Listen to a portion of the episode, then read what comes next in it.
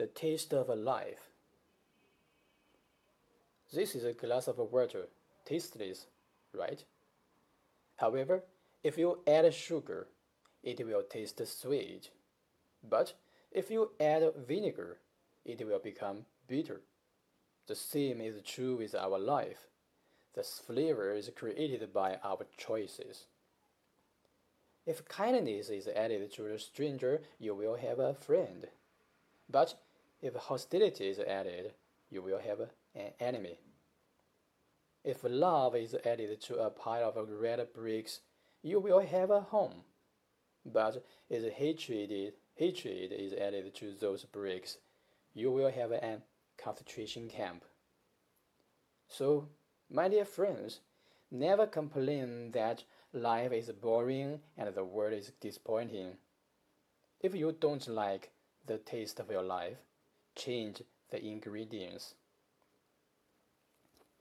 Three years ago, I weighed more than 100 kilograms, which caused significant embarrassment and frustration in my life.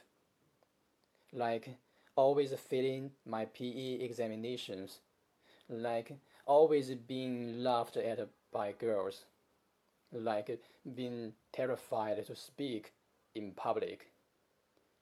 It was my grandmother's encouragement that is received from my passive attitude to become confident in my life.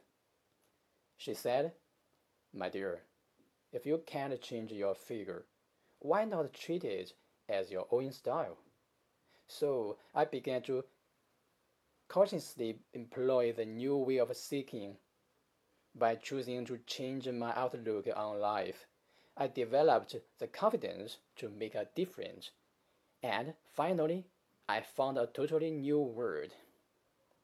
So, my dear friend, if faith, hope, love, endurance are added to your life, you will find the confidence to conquer your limitation and embrace new challenges.